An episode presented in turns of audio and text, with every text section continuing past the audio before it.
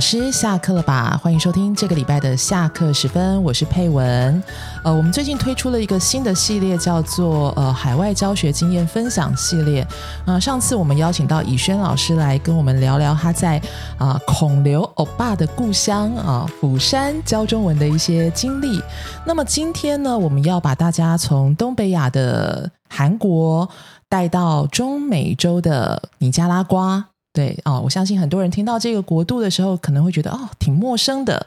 那么，到底在这个陌生的国度里会发生什么样的事呢？我们今天特别邀请到彩燕老师来跟我们分享她在尼加拉瓜的经验。欢迎彩燕老师！大家好，我是彩燕。要要不不免俗的要鼓掌一下，谢谢。OK，那呃，彩燕老师就是按照惯例嘛，我们先让彩燕老师跟我们大家自我介绍一样，因为听众可能都不太认识你。嗯嗯。好，大家好，呃，我是彩燕，然后我目前任教，呃，在呃台湾的语言中心任教，然后担任一个呃担任华语教师，然后在这之前呢，大概在二零一二年到二零一呃算一下，二零一四年，没关系，我的数学也不太好，嗯，是在中美洲国家的尼加拉瓜，然后在那边任教了两年。哦，OK，所以彩燕老师，你原来是什么背景？你是科班出身的吗？不是，其实我 非常的斜杠。我本来念的是呃资讯传播，然后结果后来，然后我踏进了广告行销界。哇，对。然后后来过了一阵子之后呢，我发现这个行业很吸引人，可是其实不太适合我自己的生活模式。是，所以我后来就决定再去考了其他的呃华语师资培训班。嗯，可是后来其实呃念完了华语师资培训班之后，发现其实好像对于找到正式的华语教学工作，其实并不是有那么大的注意啊，因为很多都是理太理论性的东西，然后嗯没有办法。没有办法，那个就是帮助你去实际的操作，是这个原因吗？嗯，我觉得可能是因为后来，嗯，各单位对于华语老师的要求可能也变得越来越高。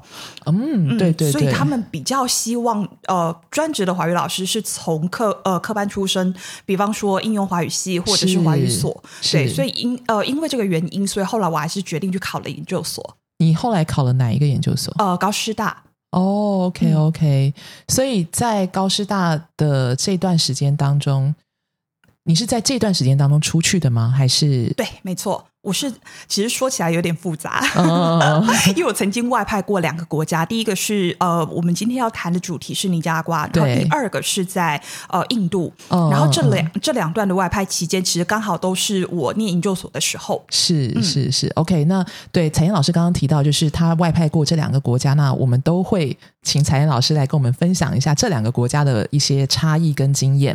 好，所以其实基本上，你说你在呃。念研究所的时候就外派到了尼加拉瓜，你那个时候应该是一个研究生，你是怎么样申请到这个机会的？呃，其实那个时候我看到非常多的，呃，比方说教育部外派，然后也有国合会，呃，国合会的海外。那个时候其实我们还不叫海外，呃，我们还不叫专职的海呃华语教师，我们叫长期的海外华语教学志工。志工是的，是志工这两个字。是对，嗯哼。嗯嗯，所以你是透过这个志工的这个管道出去，嗯，没错。那你那时候在申请这个志工的时候，需要准备什么样的资料吗？呃，除了你的基本资料之外，我还记得那个时候有一些要求，比方说非常基本的一些语言能力，呃，大部分说的是英文。然后另外一方面，他因为因为他应征的其实是专业的话，呃，就是他希望你是一个专业的志工，所以他他。呃，也会看一下你的专业能力，比方说你是工位，或者是你是外语教学，或者是你是体育，或者是你是文化，是对。所以他其实呃，我去应征的时候，他们呃也派了一些老师，然后来考你的一些呃跟华语教学相关的一些问题。哇，所以可是你那时候是一个华研所的学生，又是一个半路的，对不起，这样讲有点过分，但是半路出家的华研所学生。他派一个专职的、就专业的华语老师来考你教学上的问题，那你怎么办啊？哦，其实见招拆招，就把在系系上修过的那些课赶快拿出来。对，而且因为刚好呃一年级的时候也当过呃我自己教授的呃研究助理。所以其实那时候已经稍微累积了一点点的教学经验。OK OK，对对对，好，所以你刚刚说国合会志工，这个志工现在还存在吗？就是这个体制？呃，这个体呃，志工的确是存在的，可是如果是华语教学这个专业的话，它已经不存在了。目呃，大概在我自己本身是最后一届，嗯所以大部呃，所以基本上是从二零一四年以后，已经没有华语教学志工这个这个名额，它大部分都是其他的专业。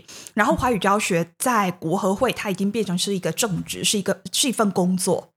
啊，OK 嗯 OK，所以他现在就是，所以你们是最后一届，但是我觉得就是虽然是最后一届，可以让老师们知道，至少可以让老师们知道哦，那么尼加拉瓜的这个。这个环境或者是什么，到底是什么样子？就是虽然我们现在没有国合会志工这条路，但是有其他的管道可以到尼加拉瓜，嗯，是的，对不对？对 OK，好，所以我记得我们之前聊的时候，你跟我提到过，就是呃，这个志工还要需需要经过考试，对，我们其实会有蛮多关的考试，然后我记得花了大概一整天的时间。考什么啊？啊、要面谈，然后还有呃，直呃，他们会请一个英语母语者，然后我们必须要直接对谈，然后接下来还有那些呃华语教学的相关问题，嗯哼，对这些呃，所以考一考。哦，对，还有另外一个非常重要的事情是，他会呃面试的过程当中，他其是。实非常非常着重在于你呃生活的能力，生活的能力，没错，因为在尼加拉瓜，其实对大部分的台湾人来说，它是一个非常遥远而且非常陌生的国家。对，那的确，尼加拉瓜的国情或者是它的文化，是整个工作职场的那个状态，其实跟台湾有非常非常大的差异。嗯，所以，其实在，嗯，其实，在他们的考量当中，外派单位就是国合会，他们的最重要的考量其实是应征者有没有办法在当地生存下来。啊对，就是如果出去就阵亡了，就 对他们也会很困扰吧？真的，因为如果你还要办再把那一位华语老师或者是志工在外撤回、在后撤回台湾，其实他们花掉的成本非常的大。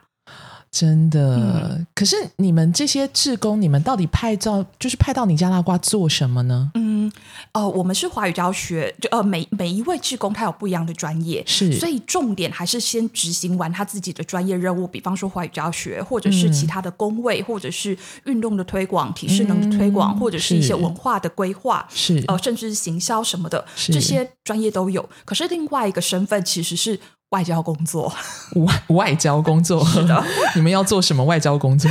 我们的工作真的是包山包海。比方说，呃，因为尼加拉瓜对于台湾的文化非常的不了解，他甚至不知道台湾这个地方到底在哪里。哎，等一下，他不是我们的邦交国吗？他是，哦，对，好 有点尴尬。OK，可是他们真的陌生到我后来想要印传单给每一位计程车司机。真的吗？真的他们该不会觉得我们是泰国吧？哦不，他们觉得我们是中国人。啊，OK，、这个在很多国家都会有这这方面的那个误解，没错。OK，所以你们到底要执行什么样的？就是不停的介绍台湾，呃，这是我们的其中一个部分。然后呃，因为我们常我们会跟当地的大使馆有非常密切的合作，大使馆，然后以及呃，因为尼加拉瓜是我们的邦交国，对，所以其实我们在那边也有呃，以前我们叫做农技团，是。他们其实呃专业是在于农业，然后帮助尼加拉瓜当地的农民去呃改革他们的生产方式。所以，我们其实这三个团体呃，志工团，对。然后大使馆以及呃所谓的农技团，我们三个其实会会有非常密切的合作。哦所以我们会合作的时候，我们可能是一些文化推广，或者是或或是一些比较外交场合，比方说敦木舰队，对，你是说前一阵子染疫的那个？没错，OK，就是他们。好，好 所以对木舰队，你们要你们要做什么呢？呃，其实就是到当地，然后担我们，我觉得我们的角色比较像是一个尼加拉瓜跟台湾之间的一个桥梁。啊哈，对对对然后让尼加拉瓜人认识台湾的文化，然后也让台湾人，比方说那些敦木舰队上面的士兵们，是然后开始呃比较了解一下呃尼加拉瓜当地的文化。你提到这个，就是让尼加拉瓜人比较了解台湾文化。我们知道很多在海外的老师，他们可能都必须要举办一些，比方说文化周啊，或什么什么的。是的，你们也需要做这些吗？当然，哦 这是我们的毕业大关卡。毕毕业大关卡什么意思？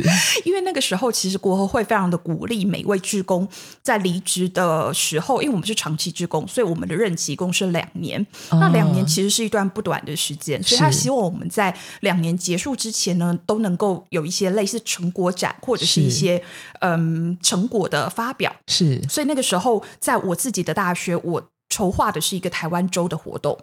那个那个就是台湾周的活动，大概包括哪些内容？呃，台湾周的活动一共持续四天，然后从第一天的开幕仪式，对，然后一直到接下来的可能是呃，我们还有电影播放，台湾的电影播放，哦。然后还有嗯一些的画展、照片展，呃，然后所以这些东西一共持续了四天，就你一个人要负责筹备这个台湾周，呃，基基基本上。我知道您很为难，对，但是我想应该是校长校长兼撞钟的这个情况。可是其实那时候受到非常非常多的帮忙。啊，真的，对，因为其实除了嗯，我除了我，然后还有自己的学生之外，嗯。然后受到非常多的帮忙是来自于大使馆，然后还有农技团，还有其他的志工的帮助。嗯嗯，对，嗯所以其实那时候那个台湾州并不是只有我一个人去筹划这件事情，了。解，对，可是当然也是作为一个呃桥梁的功能，去结合各个单位。是是嗯是，那你刚刚提到，就是你们这个志工他必须要先完成他专业的那一块，对不对？那你的专业就是华语教学，嗯你在这个教学的部分，他们的课型是什么？然后你大概会教哪一些内容？嗯，那个时候呃，因为我们学呃，我我待的那个学校，它是第一次开设华语教学的课程，第一次啊，没错。我本人也是在那个城市里面，他叫雷，那个城市叫雷欧，嗯然后我是那个城市里面唯一的台湾人。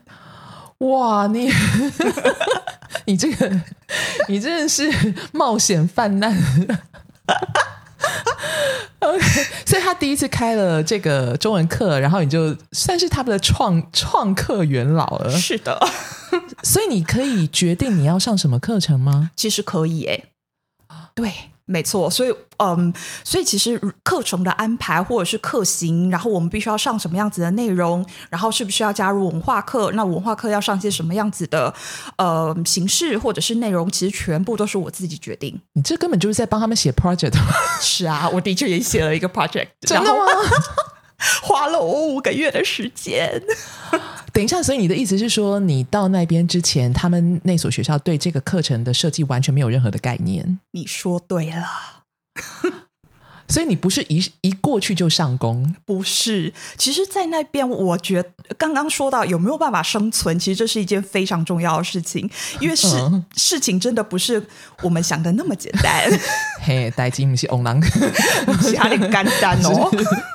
是怎么样的？到底有什么？到底是如何的复杂？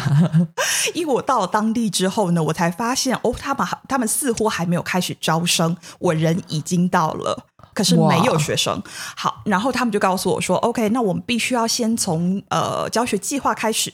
然后那个时候呢，其实我只学过两百个小时的西文，我是从 “ola” 这句话开始学起的。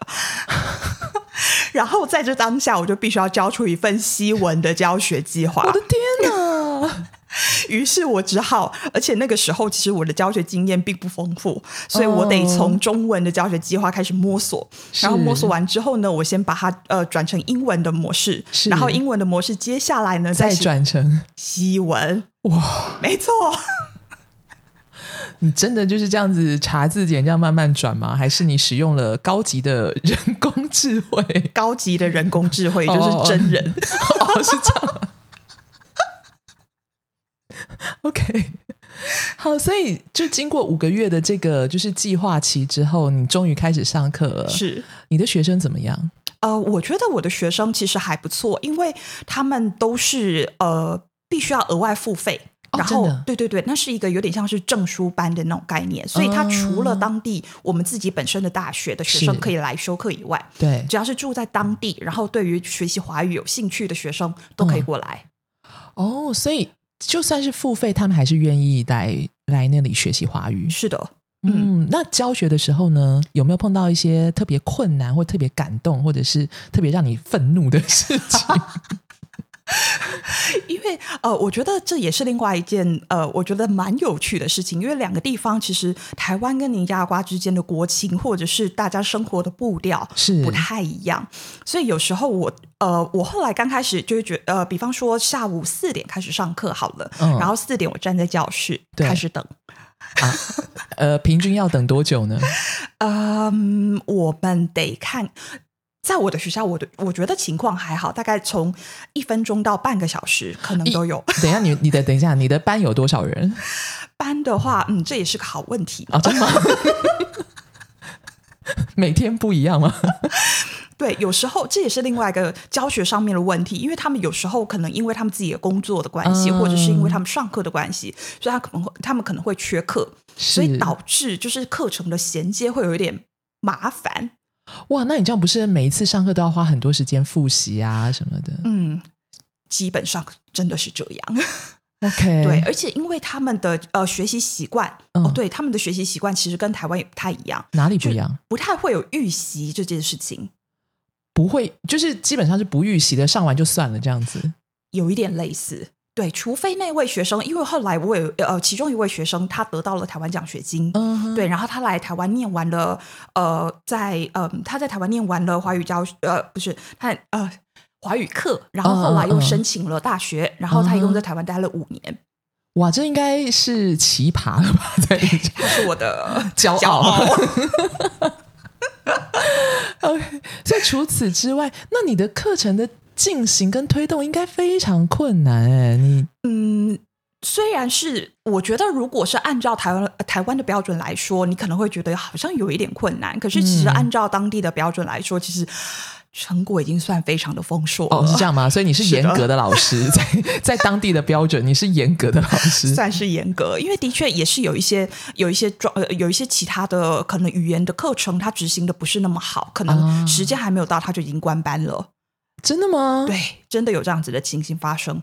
可至少我的中文课我教了两年，都还是持续的有拥护者来。是的。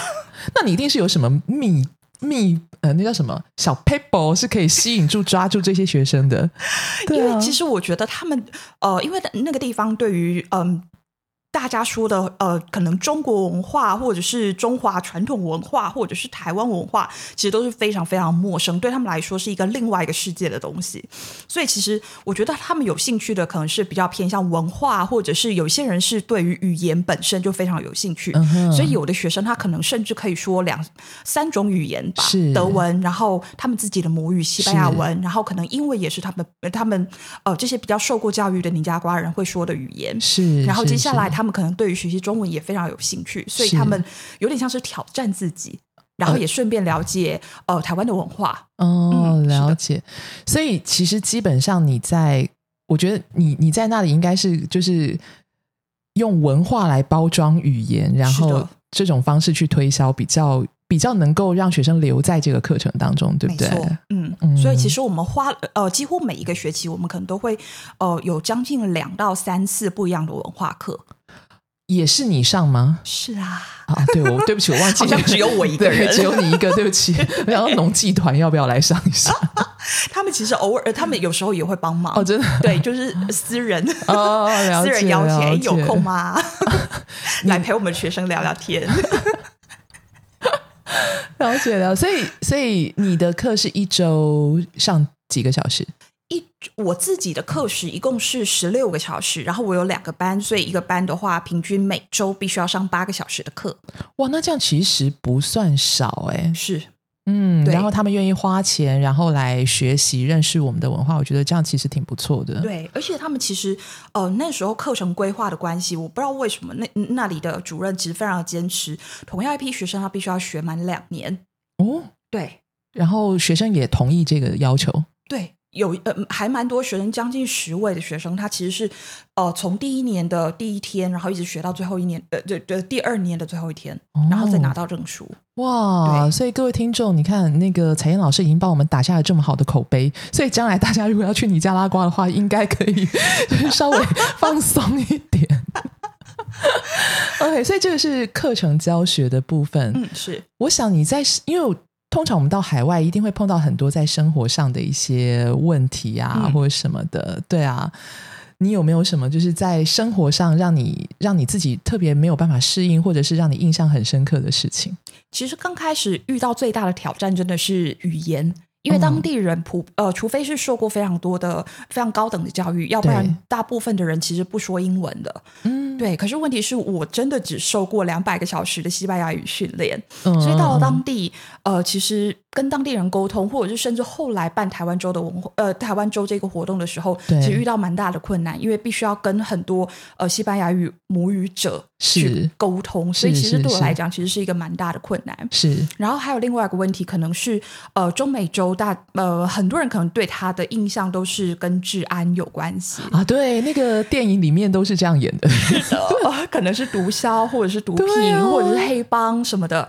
对，可是幸运的是，尼加拉瓜并在这方面的问题并不是那么严重，所以它算是中美中当中治安算是好的了。嗯，它真的算是安全的地方了。哦，，对，可是即便如此，可能是我人衰吧。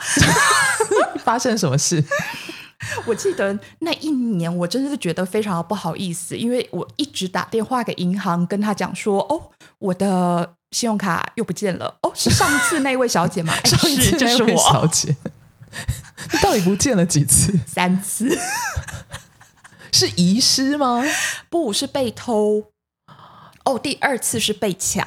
你基本上已经挤满了那个所有的那个偷跟抢的这种被偷跟被抢。嗯，那哇，你当初出发前你没有想过，就是你在那里可能会碰到像这种治安不不好的问题？其实想过哎，而且其实呃，而且在国合会的培训的时候，我们听到故事基本上是比这可怕十倍。那你怎么还敢去啊？呃，因为我就觉得这个地方如此的遥远，如果这一次不答应的话，我觉得我这辈子可能再也不会有机会到这个地方去了。啊对，真的真的，嗯我觉得有时候真的人人要趁着年轻的时候，嗯到一些天涯海角的地方。走一走，感受一下不同的不同的一些风情。嗯，是，哦，好，那呃，因为我们还剩下一点点的时间，其实很多老师对于就是出去海外教学，他们有相当的一个憧憬。嗯，然后那刚刚彩燕老师也讲了，在课程上面其实跟我们国内的那个差异是是存在着不少差异的。嗯是，对，然后呢，所以我想要最后请彩妍老师，能不能给这些即将想要去尼加拉瓜的老师们一些具体的建议？嗯。要怎么样才能够在那里生存下来？其实我觉得非常重要一件事情是保有你自己的弹性，因为我觉得不管是其他呃，不管是哪一个国家，嗯可是特别是这种呃文化或者是工作呃整个思思考模式跟我们不太一样的地方，我觉得弹性是非常非常重要的。我们可能是先观察当地的生活状态、生活模式，对，而不是先带着我们自己的主观嗯去告诉他们我们应该要怎么做。没错，没错，是，的，对我觉得观察以及弹性是最重要的一件事情。是。然后，请保护好自己。所以你后来是怎么保护自己？其实真的是收到非常多来自大使馆还有农技团那边的帮忙。所以他们派了贴身保镖给你吗？还呃，是没有啦，可是是派了翻译。哦哦，OK OK。不过真的就是真的，至少就是一个人在外。安全是非常重要的，是嗯，所以其实我觉得彩燕老师讲的对，因为像我们一般的就是在国内已经习惯的华语老师，可能会认为就是啊，我我你没有学生，然后什么都没有，你怎么敢招？就是怎么敢让我过去？然后可能这个跟我当初谈的这个工作的条件跟内容不是那么的百分之百的符合，对不对？然后我相信应该还有时候就是可能会忽然出现一些事情是你们需要去支援的，嗯，没错，没错。嗯，对，所以其实彩英老师讲的没错，就是在海外，尤其是像这些我们比较不熟悉的国家，弹性是非常重要的。嗯，是嗯，好，那今天其实嗯。彩燕老师带着我们用比较短的时间呢，大概走了一趟尼加拉瓜，那也让我们了解在当地的一些呃课程，还有当地呃作为一个志工，其实我想应该呃老师们出去多多少少也会需要负担一些我们的外交的工作啊，什么等等之类的。好，所以我们了解了在尼加拉瓜这个国度里面的一些事物跟风情。那么，希望呢，将来有机会你想要申请到尼加拉瓜的老师啊，虽然目前志工的这条路呢已经已经终止了，对，但是我们还是跟尼加拉瓜有其他的合作管道。啊，如果你希望往这个方向去发展的，希望今天的课程呢，呃，对不起，今天。我真的是职业病太严重了。希望今天的，希望今天的专访对大家是有一定的帮助的。好，那么以上就是今天的专访，希望对呃有志于前往尼加拉瓜的老师。那么虽然目前志工的这条路已经呃停止了，但是呢，我们跟尼加拉瓜还是有其他合作管道的啊。希望有志前呃前往尼加拉瓜的老师，可以从我们今天的专访得到一些心理准备跟帮助。那么呃，音乐之后就是我们今天的备课小教室。佩文不是，是教室里的小故事。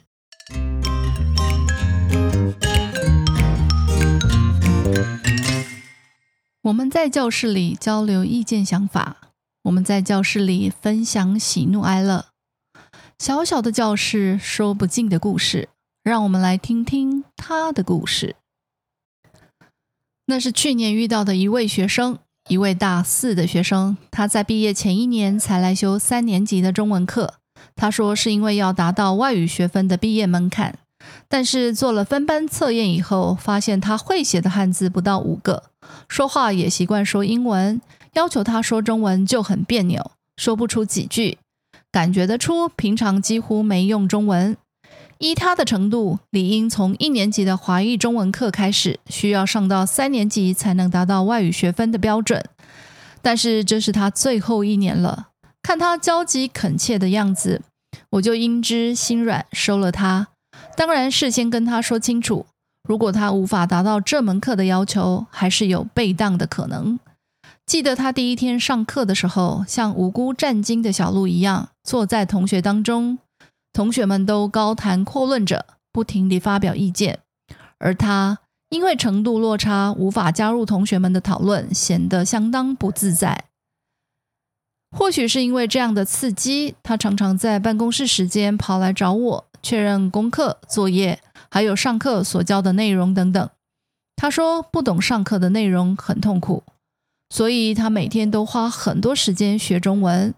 可是他还是觉得很挫折，尤其是在看真实材料的时候，从他的话语当中感觉得出他对于学中文的苦恼之大。我跟他说，我能了解他的心情，鼓励他一步步慢慢来。后来或许他已经掌握了。学习的方法也习惯了上课的方式，就没有继续在办公室时间来找我了。这之后呢，我开始发现他慢慢进步了。发言的时候，偶尔几次也会让我惊艳。他中后期的口头报告表现已经很不错了，期末的访谈报告也写得非常好，遣词用字非常正式与准确。他特别在报告的最后写了一段话，感谢我。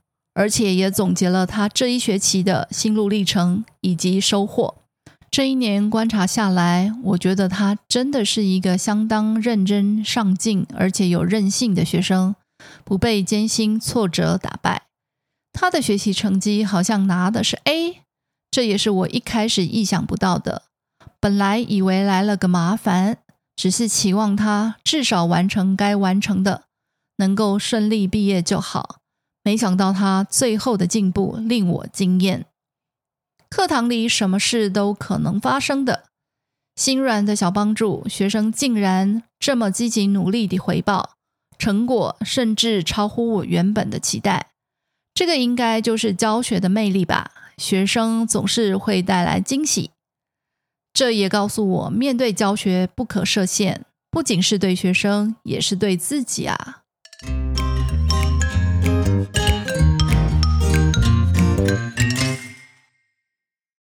节目又到了尾声了，希望我们的讨论对大家有所帮助。如果您对今天的内容有任何回馈，或者未来想听什么主题，都欢迎到我们说吧语言工作室的脸书粉丝专业留言。